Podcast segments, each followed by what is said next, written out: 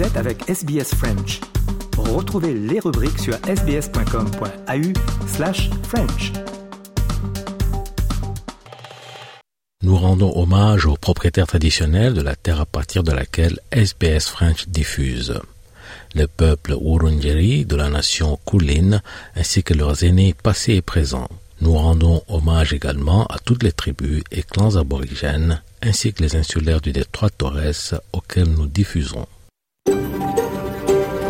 SBS, a world of difference. You're with SBS French on mobile, online and on radio. Vous êtes avec SBS French sur votre smartphone, en ligne et à la radio. Madame, euh, monsieur, bonjour, bienvenue au programme de ce mardi 10 octobre. Avec vous, Christophe Mallet, Jean-Noël Ducasse et au cours de cette émission, le journal, les sports et la semaine politique en Australie. Il est 13h, c'est l'heure du journal.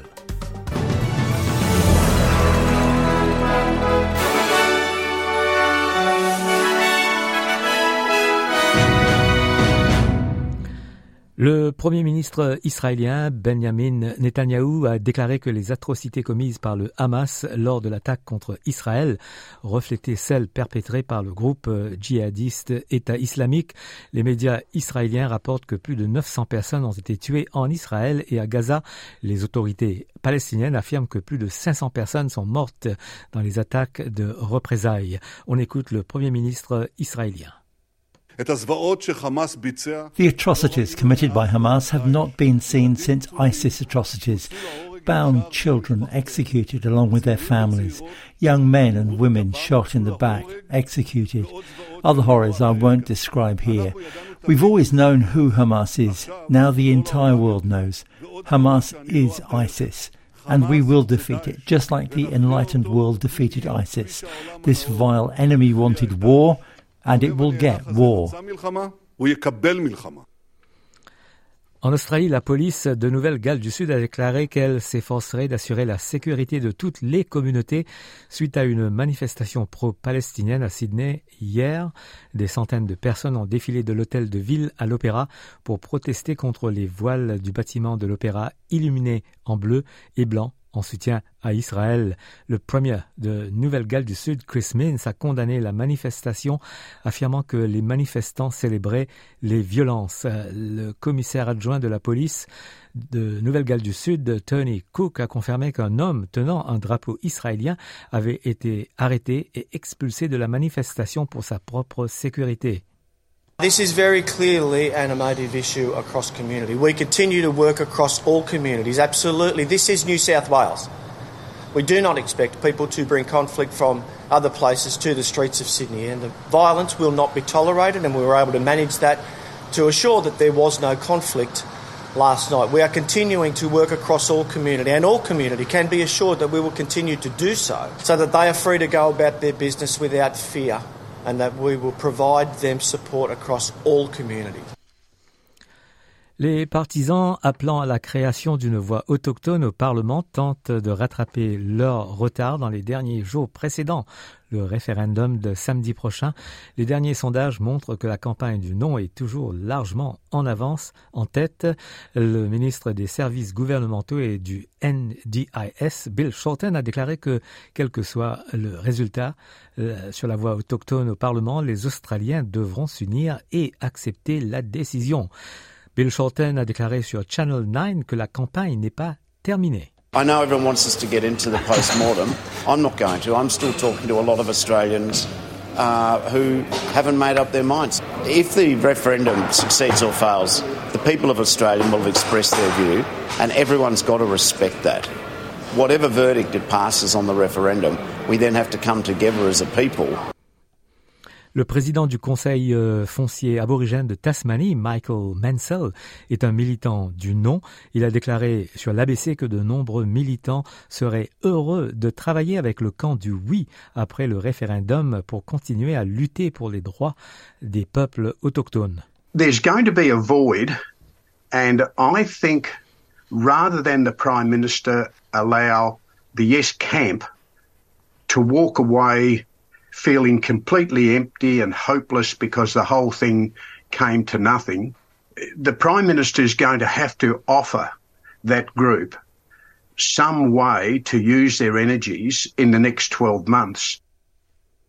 On rappelle que vous pouvez trouver les informations complètes sur le référendum de samedi prochain en visitant le portail sbs.com.au slash voice referendum. Un comité sénatorial a suggéré que le gouvernement fédéral ait refusé à Qatar Airways des vols supplémentaires vers l'Australie afin de protéger les intérêts de Qantas. Le comité a recommandé au gouvernement de revoir immédiatement la décision de refuser à Qatar 28 vols hebdomadaires supplémentaires en Australie. Il a conclu que le gouvernement avait rejeté la demande de Qatar Airways visant à protéger la part du marché de Qantas et à maintenir le coût des billets d'avion à un niveau élevé. La présidente de l'enquête, la sénatrice Bridget McKenzie, a déclaré sur Channel 7 qu'elle souhaitait convoquer le Premier ministre devant l'enquête. And the powerful evidence to our committee was in January, uh, the department gave advice to the minister saying she should start negotiating with Qatar. Nothing is done till July when the minister suddenly rejects this decision. And the only thing that changed was the PM signing up to launch Qantas's Yes campaign in August. So all the crumbs of evidence lead to a very cosy personal and political relationship between the Prime Minister and Mr Joyce. Un tremblement de terre meurtrier a détruit plusieurs villes dans l'ouest de l'Afghanistan, tuant au moins 2400 personnes. Le séisme de 6,3 sur l'échelle de Richter a été le pire à avoir frappé, la région depuis des années et a été suivi de huit fortes répliques. Les secouristes afghans se démènent pour extraire les survivants et les corps des décombres de la ville d'Erat dans le nord-ouest du pays et des villages environnants. Au Royaume-Uni, le Labour tient son congrès annuel à Liverpool. Les travaillistes ont 20 points d'avance dans les sondages. Voilà, fin du journal de ce 10 octobre.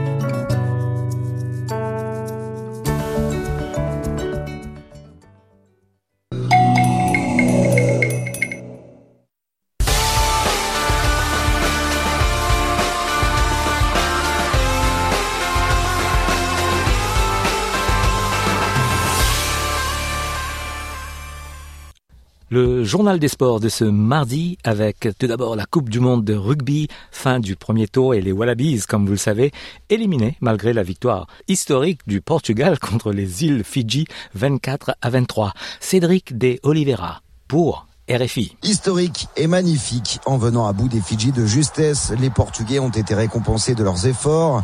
Une première pour le pilier vétéran Francisco Fernandez, auteur d'un essai et toujours ébahi par cette victoire. Bah, c'est pas que la nôtre, hein, c'est la victoire d'un pays entier. C'est la victoire du Portugal, c'est la victoire de tout le monde, d'un travail depuis 4 ans, de sacrifice, de tout. Quoi. Déjà auteur d'un match nul contre la Géorgie il y a deux semaines, les Portugais ont encore été sans complexe face à des Fidji méconnaissables, tout en jouant un rugby enthousiasmant pour tout le monde, estime le demi-mêlée Samuel Marquez. On a montré qu'on pouvait rivaliser sur les contacts. Nous derrière, on prend du plaisir, on écarte les ballons et, et euh, je pense que tout le monde l'a vu. On a donné du plaisir à nos supporters, aux supporters devant leur télé. Et, et euh, c'était le, le, plus important pour nous. Après ces quelques semaines idylliques, les Portugais vont se replonger dans le quotidien de leurs clubs respectifs avec une idée en tête, vite participer à la prochaine Coupe du Monde. Et maintenant, le bilan de ce premier tour de cette Coupe du Monde. Et à nouveau, Cédric de Oliveira qui est avec Martin Guez pour RFI. Oui, les Irlandais qui sont au sommet de la hiérarchie mondiale et après ce qu'on a vu sur l'ensemble de la phase de poule, eh bien personne ne va trouver grand-chose à y redire. Les Irlandais qui ont remporté leurs quatre matchs, trois avec le bonus offensif, dont le dernier ce samedi face à l'Écosse au Stade de France. C'était un match coup près. Eh bien les Irlandais l'ont remporté 36 à 14, match totalement maîtrisé par Johnny Sexton et ses partenaires. Euh, les Irlandais qui ont donc terminé premier de leur poule, notamment parce qu'ils ont réussi à battre l'Afrique du Sud. Euh, c'était il y a deux semaines, 13-8, et c'était sans doute le plus beau match de cette phase de poule. Voilà donc euh, le 15 du trèfle, comme on le surnomme, euh, qui sera en quart de finale, toujours au Stade de France, ça sera samedi. Et ce sera face à la Nouvelle-Zélande, sans surprise, les All Blacks qui ont été au rendez-vous, tout comme la France ou encore l'Afrique du Sud. Alors c'est la grande incompréhension de cette Coupe du Monde, pourquoi les quatre meilleures nations du monde se retrouvent dans le même tableau? À l'époque euh, du tirage au sort, c'était il y a trois ans, on fait comme ça au rugby, on est, on anticipe beaucoup. Les rapports de force étaient bien différents, eh bien les quatre meilleures nations mondiales se retrouvent donc dans la même partie de tableau. En tout cas, les All Blacks, après leur défaite initiale face à la France, se sont bien repris avec trois victoires euh, très larges face à la Namibie, contre l'Italie et contre l'Uruguay. Ils seront ragaillardis en quart de finale. Les Français de leur côté ont confirmé leur statut de favori avec aussi un sans faute. Ils affronteront, euh, ils affronteront pardon, les Sud-Africains toujours aussi impressionnants physiquement. Oui, ça va être costaud ce France-Afrique du Sud. Et puis de l'autre côté du tableau, forcément, c'est beaucoup plus ouvert. Un tirage déséquilibré, on l'a dit, qui a vu le Pays de Galles sortir en tête de la poule C avec un sans faute. Là encore, les Fidji juste derrière qui se sont vraiment fait peur. deux victoires, deux défaites pour les joueurs du Pacifique euh, qui euh, eh bien leur permettent tout de même d'arriver en quart de finale. Ce soir, effectivement, ils n'avaient besoin que d'un point les Fidji. Ils ont obtenu le bonus défensif puisqu'ils ont perdu 24 à 23 ça, les Fidji. Euh, contre une équipe du Portugal épatante, épatante pardon au passage le Portugal qui remporte la première victoire de son histoire en Coupe du Monde. Résultat, l'Australie est éliminée. Et puis dans la poule D, l'Angleterre, moribonde avant le début du tournoi, a remporté ses quatre matchs, dont le dernier in extremis samedi contre les Samoans 18 à 17. Sans forcer, le 15 de la Rose sera aussi en quart de finale. Et finalement, les petites nations qui n'ont pas beaucoup existé dans cette Coupe du Monde. Alors, mis à part le Portugal, hein, qui a aussi Ouais, même. fait match nul contre la Géorgie, euh, au cours de ce premier tour, les petites nations ont souffert et l'écart semble avoir grandi avec les Cadors. On passe au foot, euh, le ballon rond, la Ligue 1 en France. Paris a gagné contre Rennes 3 buts à 1. Marion Casanov, RFI. Match Rennes-PSG, les Parisiens ont pu se rassurer avec une victoire 3-1 et qui fait du bien après leur déconvenue en Ligue des Champions face à Newcastle. En Ligue 1, le club euh, remonte donc sur le podium à la troisième place et est à deux points du leader monégasque. L'attaquant Ousmane Dembélé, euh, parisien, se satisfait donc de cette victoire qui arrive au bon moment. On a mis, beaucoup d'envie dans ce match. On voulait euh, repartir av- avec les trois points avant, la trêve. Voilà, c'était important aussi de, recoller euh, euh, tout en haut au classement parce que les équipes commençaient à, à s'échapper un petit peu. Et voilà, on a, mis ce qu'il faut pour avoir les trois points aujourd'hui. L'attaquant parisien Ousmane Dembélé au micro de Prime Video a noté aussi dans les matchs du jour l'interruption de Montpellier-Clermont après le jet d'un pétard près du gardien clermontois. Euh, Montpellier qui jouait sur sa pelouse menait alors 4 buts à 2. Le club risque des sanctions. Et Marseille a gagné aussi 3-0 contre le Havre. Monaco reste en tête euh, devant Nice et Paris au classement général.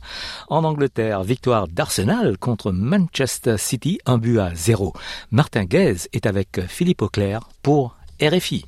Et ce dimanche, le champion mancunien qui est tombé à l'Emirates dans les toutes dernières minutes. Oui, absolument. Un tir de Gabriel Martinelli euh, dévié par Nathan Ake. Un match extrêmement tendu et avec, je dirais en particulier, un champion Manchester City qui a paru particulièrement terne. Alors bien évidemment, il lui manque des joueurs. Hein. Euh, Jack Grealish n'était pas là. Euh, Kevin De Bruyne est toujours blessé. John Stones est entré en fin de rencontre. Et puis bien évidemment, le, talisman Rodri euh, était absent. Et on se disait, c'est peut-être l'occasion pour Arsenal d'en profiter. Mais la surprise, très honnêtement, c'est de voir, en seconde période en particulier, une équipe de Manchester City n'a pas réussi à retrouver son, son football, a très peu produit. Erling Haaland totalement transparent. Julian Alvarez qui était parfois brillant ces dernières semaines également transparent. Bernardo Silva, on l'a pas vraiment vu. Ce qu'on a vu par contre, c'est une équipe d'Arsenal qui défensivement est beaucoup beaucoup plus solide qu'elle l'était l'an dernier et euh, elle l'a montré euh, au final une victoire 1-0. Je pense qu'il n'y a absolument rien à redire. Manchester City se retrouve maintenant désormais après huit journées à la troisième place du classement avec 18 points, donc deux points derrière les co-leaders, deux co-leaders qui s'appellent Tottenham et Arsenal, ce qui est inhabituel. Oui, exactement le même de journées. C'est extraordinaire, ils ont 20 points et non seulement ils ont le même nombre de points, ils ont exactement le même bilan, à savoir c'est euh, 8 matchs, 6 victoires, 2 matchs nuls, différence de but plus 10, 5 derniers matchs, 2 victoires, 1 nul, 2 victoires, et le match nul, c'était bien évidemment le 2-2 entre ces deux équipes. Euh, la seule chose qui fait que Tottenham aujourd'hui est le bout du nez, le bout du bout du bout du nez devant Arsenal au classement, c'est le fait qu'ils ont marqué 18 buts contre 16. Voilà. Et un autre match euh, prolifique justement dans cette belle après-midi de, football en Angleterre, c'est le, match nul de partout entre Brighton et, Liverpool, et avec dans les rôles principaux l'Égyptien Mossala côté euh, Liverpool et, l'Ivoirien Simon Adingra côté Brighton. Absolument. Euh, Mohamed Salah auteur de deux buts, dont un sur penalty, euh, et puis surtout le bonhomme, le grand bonhomme, le grand jeune bonhomme de cette rencontre, euh, le natif de Yamoussoukro, Simon Ndingra, qui a un parcours un petit peu à part, hein, puisqu'il était passé par l'académie Right to Dream, il était ensuite parti au Danemark à North-Zealand, il avait ensuite été recruté euh, par Brighton, était ensuite prêté à l'Union Saint-Gilloise, comme quelques joueurs de Brighton, pour revenir finalement, et cette saison il est en train de faire son trou, et aujourd'hui euh, il a été absolument magnifique, absolument intenable. Euh, déployé dans un rôle d'ailier droit et il a fait des misères à, Andrew Robertson tout au long de la rencontre et il a été élu homme du match. Au classement, Tottenham et Arsenal sont en tête euh, devant Manchester City à la troisième place. Un mot de tennis pour vous dire que la finale du tournoi féminin WTA 1000 de Pékin a été remportée par la polonaise Iga Swiatek contre la russe Samsonova 6-2, 6-2. Cyclisme et se focus sur les derniers coups de pédale et derniers tours de piste pour le cycliste français Thibaut Pinot sur le Tour de Lombardie. Thomas de Saint-Léger pour RFI. On n'avait jamais vu la Via del Boccola dans pareil état. Pour une journée, cette petite rue sur les hauteurs de Bergame devient la Courva Pinot, un virage façon stade de foot à ciel ouvert, fumigène, mégaphone et chant du PSG détourné à la gloire de Thibaut Pinot. L'initiative revient au Cube, le collectif Ultra Pinot. Rémi est l'un de ses cofondateurs. On a organisé ça principalement sur les réseaux, donc euh, on a surtout favorisé, essayé de favoriser les échanges pour le covoiturage, le train, etc. On a deux personnes qui viennent de Copenhague. Bon, il y en a un qui vient en avion, mais il y en a un qui vient en voiture. Fait 16 heures de voiture pour venir, euh, aller-retour 32 heures. Je crois que c'est la personne qui va mettre le plus de temps à venir. En tout, ils sont 600, 700, peut-être plus pour voir les derniers coups de pédale de leur Thibaut, si proche et pourtant si solitaire, anti-héros romantique, coureur d'instinct, de panache brillant et malchanceux, plus qu'un cycliste finalement, une machine à émotions fortes pour Bastien et ses amis. 9 heures de route, c'était l'enfer. Franchement, s'il avait fallu faire genre 48 heures, je les aurais fait. Pourquoi? Parce que Thibaut, c'est peut-être pas le plus gros palmarès du cyclisme français, mais c'est quelqu'un qui nous a fait vivre des émotions. Je pense que même ma meuf ne ferait jamais vivre ça. Il est vrai. On peut pas le changer, Thibaut Pinot, c'est, on l'aime comme il est. Voilà. Il laisse quelque chose de grand, des souvenirs qui sont incroyables, et on restera là-dessus, quoi. L'heure avance, les voix s'éreintent, plusieurs coureurs sont déjà passés quand soudain une rumeur et le chaos. Le virage se referme littéralement sur Thibaut Pinot, englouti, débordé d'amour, un bain de foule en pleine course, du jamais vu, folie toujours après l'arrivée, devant le bus de l'équipe Groupama FDJ. Une cérémonie d'adieu s'improvise avec au mégaphone, très ému, le tout jeune retraité. Je suis pas champion du monde, mais en tout cas moi je suis champion du monde des supporters. Vous êtes les meilleurs. Il n'y a aucun coureur qui est, capable de dire qu'il a un groupe de supporters comme ça. Je suis même gêné de, de, tout ça parce que je sais pas si je mérite tout ça, mais. Euh... Mais en tout cas, voilà, je veux juste vous dire merci et euh, je pense qu'on se donnera rendez-vous euh, sur le tournoi prochain. Moi je, moi, je, serai, je serai là avec vous. Pinot, simple spectateur, il va falloir s'y faire et lui devra gérer l'après, un futur avec sans doute moins de vélos, plus de fermes et plein de projets. Pour en savoir plus, Demandez à Marie-Jeanne, la maman. Il sera dans sa ferme, après euh, il a prévu des serres, il va faire du maraîchage, il veut apprendre à faire du miel, il fera sûrement ses confitures parce qu'il a mis plein d'arbres fruitiers, euh, il veut faire des chambres d'eau, donc euh, il va être bien bien occupé. Thibaut Pinot sera bien occupé aussi ces prochains jours par les dernières sollicitations médiatiques avant de reprendre le train pour ses Vosges vendredi. Le train de la liberté, comme il dit. Voilà pour le journal des sports de ce mardi.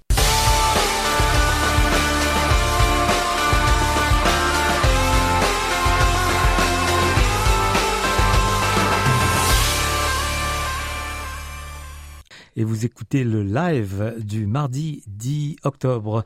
On continue avec euh, la semaine politique et vous êtes en compagnie de Christophe Mallet et de Patricia Meunier. Vous écoutez le français sur Radio SPS. Retour sur l'actualité de la semaine euh, politique euh, avec euh, Patricia Meunier et le gouvernement fédéral australien qui lance une campagne de répression dans le secteur de l'immigration. Le gouvernement affirme que les criminels ont exploité le système des visas à des fins donc de crimes organisés. Il va notamment renforcer les règles des agents migratoires. L'heure est à la répression dans le secteur de l'immigration en Australie. En effet, le gouvernement fédéral va sévir contre les agents frauduleux. La nouvelle fait suite à une étude qui a révélé que certains d'entre eux falsifiaient le système de visa, facilitant ainsi la tâche aux crimes organisés. Claire O'Neill, la ministre de l'Intérieur en Australie, déplore fortement la situation. These horrible people who are committing the worst crimes known to humanity and abusing our migration system in order to do it, those are the people we are after and those are the people we will catch. L'étude de Christine Nixon, ancienne commissaire de police en chef du Victoria, a donc examiné de près l'exploitation des migrants temporaires, vulnérables et des étudiants internationaux. L'étude a constaté des abus à grande échelle d'exploitation sexuelle, de trafic d'êtres humains et d'autres crimes organisés, rendus possibles grâce à des failles du système d'immigration. On écoute encore Claire O'Neill. So what does the Nixon review tell us about Australia's migration system? It tells us that we have serious and systemic problems with abuse in our migration system. This system has been used to perpetrate some of the worst crimes known to humanity, sexual slavery and human trafficking. Delay and dysfunction and poor management of the immigration system lie at the heart of the ability of people to commit these crimes and exploit the system in the way that Christine Nixon has elaborated on. Le rapport a observé que le secteur de l'éducation restait un terrain fertile pour la fraude en matière de visa. Il a révélé que 15% des étudiants internationaux en formation professionnelle avaient abandonné en cours de route mais étaient restés dans le pays. Également, l'étude a relevé que des agents peu scrupuleux faisaient appel en cas de demande d'asile défavorable, sachant que le processus prendrait 9 à 11 ans. Le gouvernement a réagi, il va créer une nouvelle division pour lutter contre ces abus. À ces fins, il va investir 50 millions de dollars sur 4 ans pour renforcer le respect des règles d'immigration. L'objectif est de cibler les abus et de résoudre le statut des personnes sans visa qui restent dans le pays. On écoute Andrew Giles, le ministre de l'immigration. The increase in investigative powers will make a huge difference to this important sector, as will, more broadly, the renewed focus, the generational investment in immigration compliance. Because it's the compliance function that has been driving so much of the exploitation that's endemic. And our focus on this will be laser like as we drive out immigration exploitation, whether it be workers or others, from Australia's immigration system. Claire O'Neill a formulé de vives critiques envers le gouvernement précédent. Elle a notamment accusé son prédécesseur libéral, Peter Dutton, d'avoir privé le système d'immigration de ressources et ainsi laissé le champ libre aux syndicats du crime. On l'écoute. One of the great frauds in Australian politics. Peter Dutton made a career out of pretending to be a tough guy on the borders. All the while, he was cutting resources to the immigration function, cutting compliance resources in the immigration function, and allowing criminals to infiltrate this system in the way that Christine Nixon describes. Now, we are taking a very different approach. You have before you two ministers that are acutely aware of the very significant responsibility we have for managing this system properly. Pour sa part, le leader de l'opposition, Peter Dutton, refuse cette critique. Il affirme avoir annulé plus de 6000 visas de criminels. Il a encore souligné que les travaillistes avaient perdu le contrôle des frontières la dernière fois qu'ils étaient au pouvoir. Le système de l'immigration en Australie n'est certes pas parfait, une répression des abus ne peut que lui être favorable. Donnez votre opinion sur les sujets qui vous intéressent. Envoyez un SMS au 04 88 79 93 23 ou rejoignez notre page Facebook pour participer à la conversation. On On continue l'émission cette fois avec euh, un extrait de Europa Voice épisode 122 avec euh, le populisme qui compte un leader de plus en Slovaquie et vous êtes en compagnie de Nathanaël Bloch et de Christophe euh, Mallet.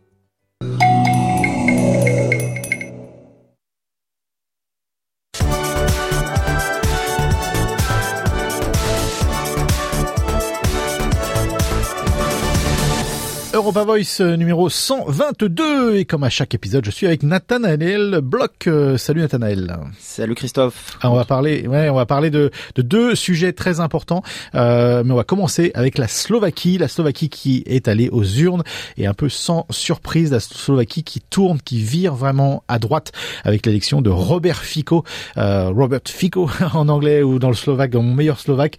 En tout cas, il est à la tête maintenant du euh, du pays, la Slovaquie, et c'est un revirement à droite parce que bah, il est un petit peu fan de Poutine et de Urban et, euh, de, toute cette mouvance là.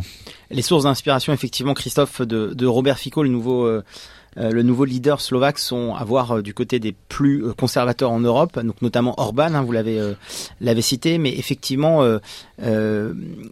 du côté de Poutine, on voit un véritable revirement de la part euh, du leader slovaque et donc de la Slovaquie, euh, parce que son idée c'est de réaligner aussi sa position euh, par rapport à l'aide à l'Ukraine. Ça avait été quelque chose qui avait été mhm. beaucoup mis en avant pendant la campagne électorale, et donc voilà confirmation qu'un autre pays européen euh, vire à droite, une des droites les plus conservatrices. Alors, quand je dis droite, c'est ce qui est intéressant, c'est qu'au niveau européen, euh, le parti de Fico est encore allié aux sociodémocrates européens. Et c'est pour ça d'ailleurs que souvent, il est appelé le Victor Orban de gauche.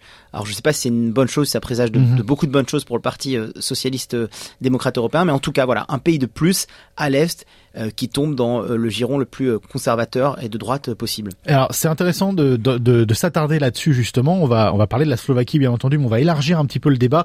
Vous l'avez dit, la Hongrie, a la Pologne qui il y a une interview qui fait le tour beaucoup sur les réseaux sociaux en ce moment du d'un dirigeant polonais qui qui se tarde d'avoir pris zéro réfugié d'une autre religion que la religion catholique. je vous laisserai regarder si vous voulez, mais c'est une vidéo presque hallucinante pour un pays comme la Pologne et, et, donc voilà, virement à droite. Il y a aussi des pays comme l'Italie. On sait l'Italie est passée quand même pas mal à droite. Il y a eu pas mal de conflits avec la France, euh, des accrochages en tout cas avec la France, pas des conflits, des accrochages euh, diplomatiques avec la France. On sent que toute cette partie de l'Europe, peut-être une partie tampon qui est alors, même géographiquement euh, beaucoup plus près que la France de, de, de la Russie peut-être. En tout cas, cette culture de l'Est, je retire l'Italie là-dedans, mais cette culture de l'Est, on a l'impression que bon, bon l'immigration pose quand même pas mal de problèmes par là et ça, ça se met vraiment au cœur du débat. Et les électeurs n'ont pas honte, n'ont plus honte de voter à droite, très à droite. Oui, alors c'est bien résumé quand C'est bien résumé. pour, pour, la Slovaquie, je dirais qu'il y, y, a presque deux niveaux. Il y a, il y a deux plans en fait. Il y a, il y a deux choses qui se euh, qui se qui se choquent, qui se qui se confrontent. Euh, la première, et d'ailleurs il l'a dit, hein, euh, Robert Fico, il fera tout pour entamer au plus vite des négociations de paix sur l'Ukraine.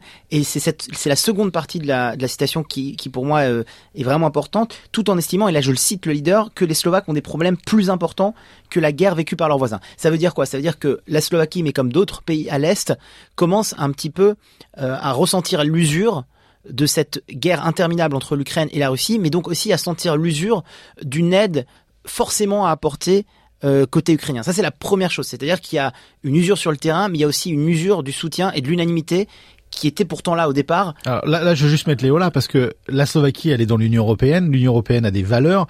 Euh, quand un pays comme la Slovaquie euh, élit un nouveau euh, dirigeant, ils doivent quand même obéir par les certaines valeurs, les certaines obligations qu'ils ont avec l'Union européenne. Et c'est peut-être là où c'est intéressant au niveau européen de sentir qu'il y a un petit peu un décrochage au niveau de la population de ces pays-là avec euh, bah, les droits et les devoirs de, de, bah, de ces pays qui sont membres de l'Union européenne. Alors effectivement, il faut adhérer aux valeurs de l'Union européenne. D'ailleurs, on, on en parlera sûrement dans la deuxième partie de ce, cette Europa Voice pour, pour faire acte de candidature. Mais il suffit de prendre l'exemple hongrois. Euh, Oui. Je veux dire, euh, la, la, la, la Hongrie de Orban euh, est véritablement très peu ou pas sanctionnée par l'Union européenne, malgré le non-respect de certaines valeurs de l'état de droit, de liberté de la presse.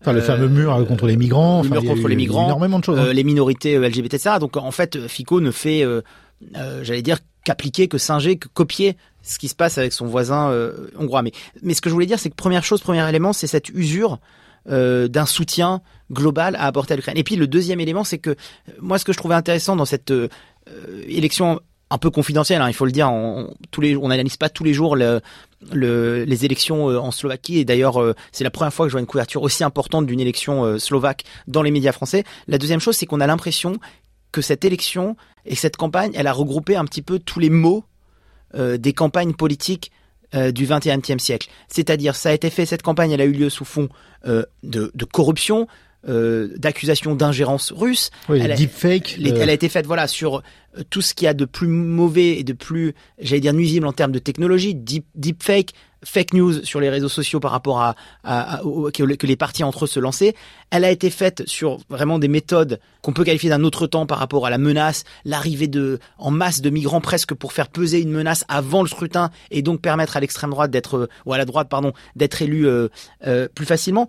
Donc vraiment c'est intéressant parce que cette élection slovaque assez confidentielle, encore une fois, elle réunit tous les mots du 21e siècle en rapport avec euh, la technologie, euh, les fake news, les manœuvres politiciennes. Et, ce qui est intéressant, c'est que il y aura pas de contestation parce que c'est- aussi sorti des urnes. C'est-à-dire que c'est pas c'est pas un putsch, c'est pas un coup d'État, c'est une élection qui a été faite démocratique. Et d'ailleurs, c'était le le sens des mots euh, de la de la de la de la de la présidente euh, slovaque. Que c'est les électeurs qui ont choisi ça. Alors après, c'est un petit peu à, nuancer dans le sens où il va devoir faire une coalition. Donc on peut espérer aussi que ces euh, velléités de euh, de droite dure vont être un petit peu atténuées par ces obligations de réel politique en termes d'alliance euh, avec d'autres partis pour pouvoir gouverner. Mais en tout cas, voilà, un autre pays d'Europe, de l'Union européenne, qui tombe entre les mains d'un leader d'une droite euh, dure, euh, avec des valeurs, comme vous l'avez mentionné, qui sont pas forcément en ligne avec celles de l'Union européenne. Alors, ce qu'on peut imaginer, si j'avais une caricature à faire, on peut dire que Ursula von der Leyen, elle a une épine dans le pied droit avec Urban.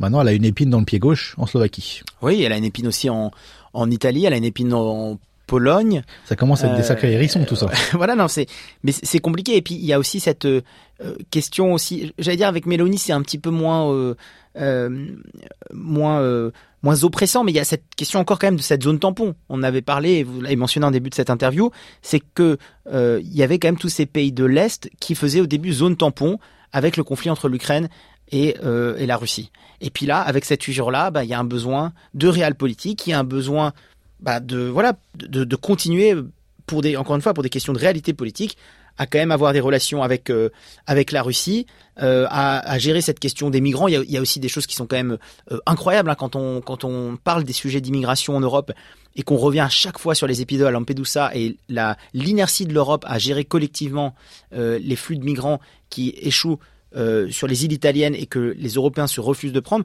on voit la même chose avec les contrôles aux frontières et les, les, les, introductions de contrôles aux frontières entre des pays de l'Union européenne, hein, Hongrie, Slovaquie, République tchèque, euh, Pologne, avec des contrôles provisoires. Enfin, je veux dire, on est même à l'encontre de la lettre et de l'esprit de l'Union européenne, euh, qui est la liberté de circulation des hommes, qui est les frontières à l'extérieur des pays de l'Union européenne. Soit, c'est normal, c'est un ensemble cohérent, mais remettre des frontières entre pays au sein de l'Union européenne pour répondre à la question, aux problématiques, aux enjeux migratoires, c'est tout simplement hallucinant. Et c'est ce qu'on est aussi en train d'observer. Donc c'est au-delà des élections, j'allais dire, dans les pays, c'est ce que ces élections entraînent en termes de remise en cause de l'esprit, encore une fois, de ce qu'est et de comment a été fondée l'Union européenne.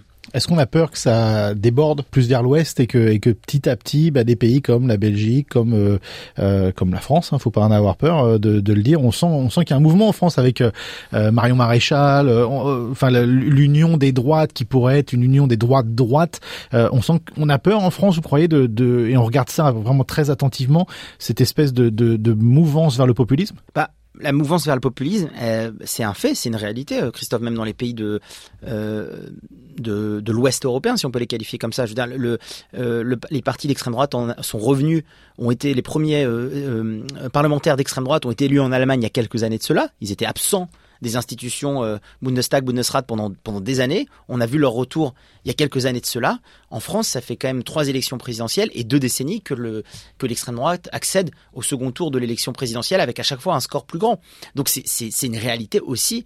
Euh, ce populisme-là, cette extrême droite, cette droite extrême, c'est une réalité pas seulement dans les pays euh, d'Europe de l'Est, mais c'est aussi une, une réalité dans les pays, j'allais dire, fondateurs, Belgique, Allemagne, France, euh, Italie de l'Union européenne. Ouais, affaire à suivre en tout cas. Affaire à suivre, Christophe. Merci Nathanaël. À bientôt.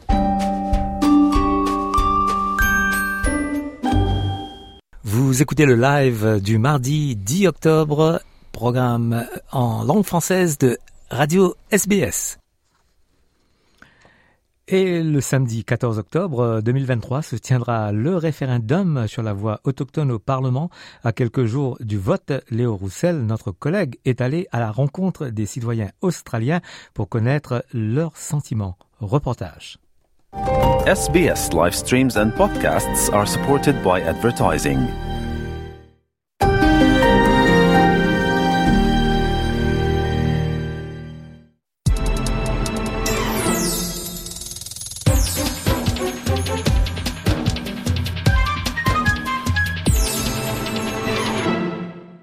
Le référendum sur la voie autochtone au Parlement se tiendra le samedi 14 octobre 2023, samedi prochain.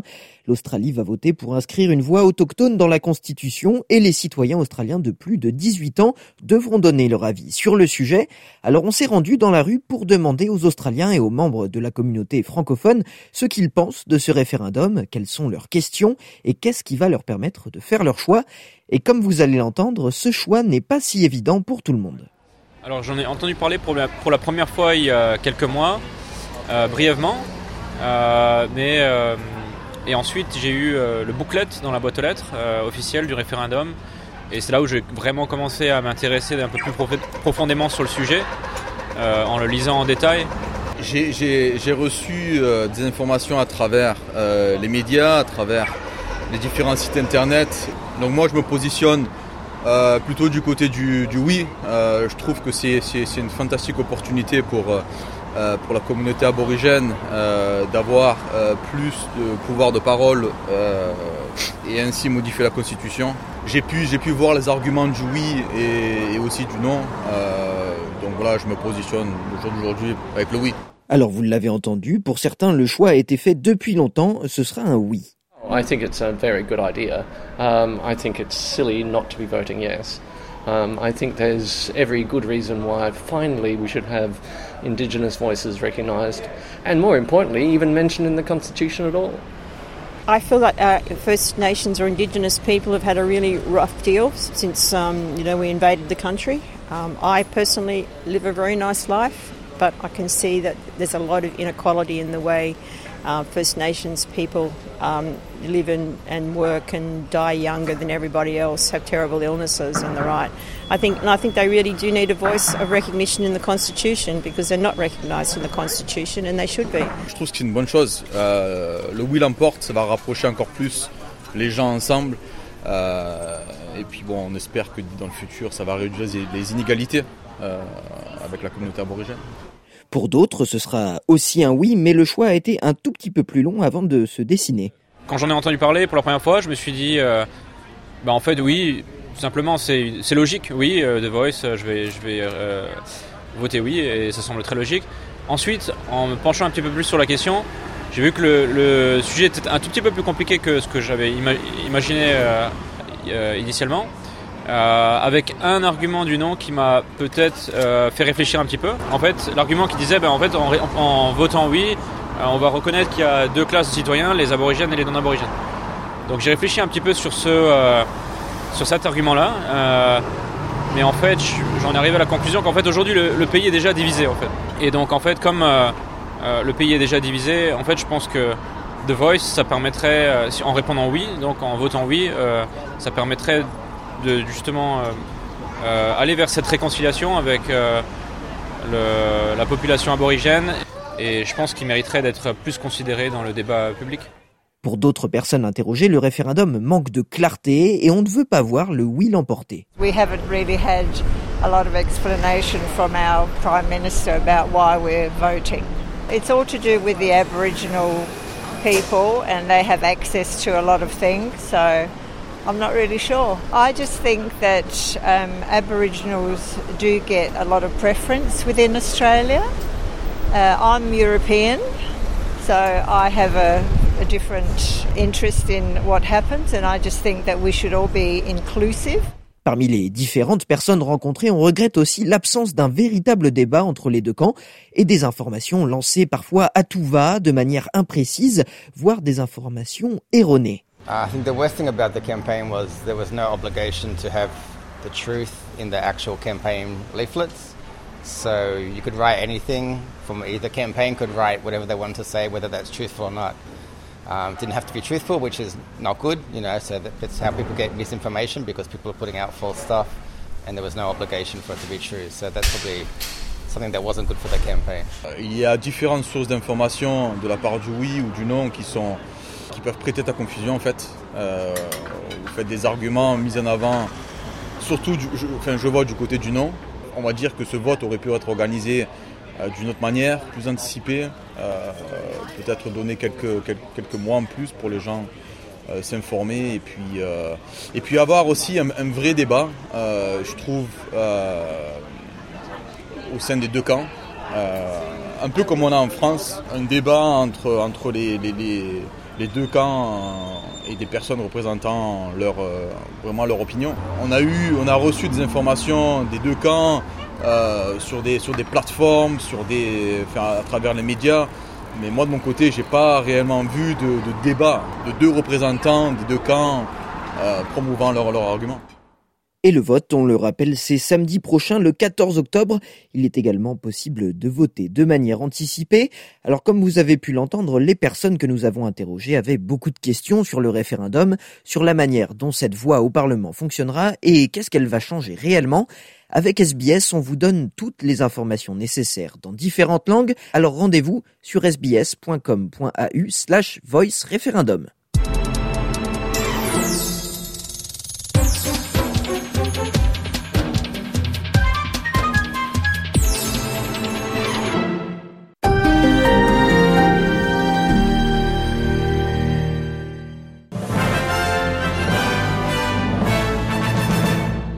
Et enfin, d'émission, un rappel des titres de ce mardi 10 octobre. Le Premier ministre israélien compare les militants du Hamas à ceux de l'État islamique.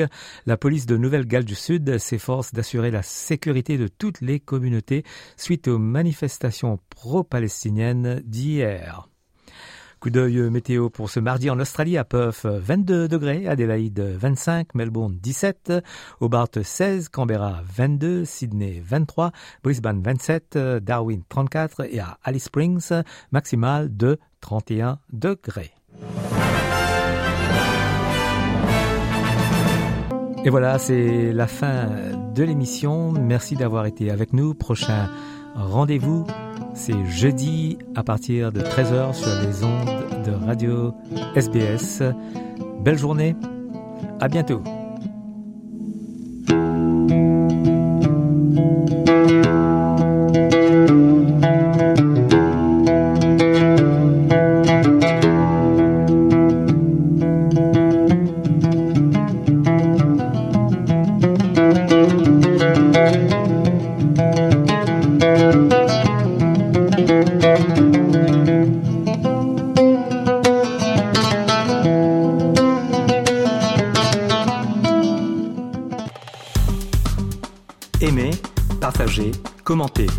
Suivez-nous sur facebook.com slash sbsfrench.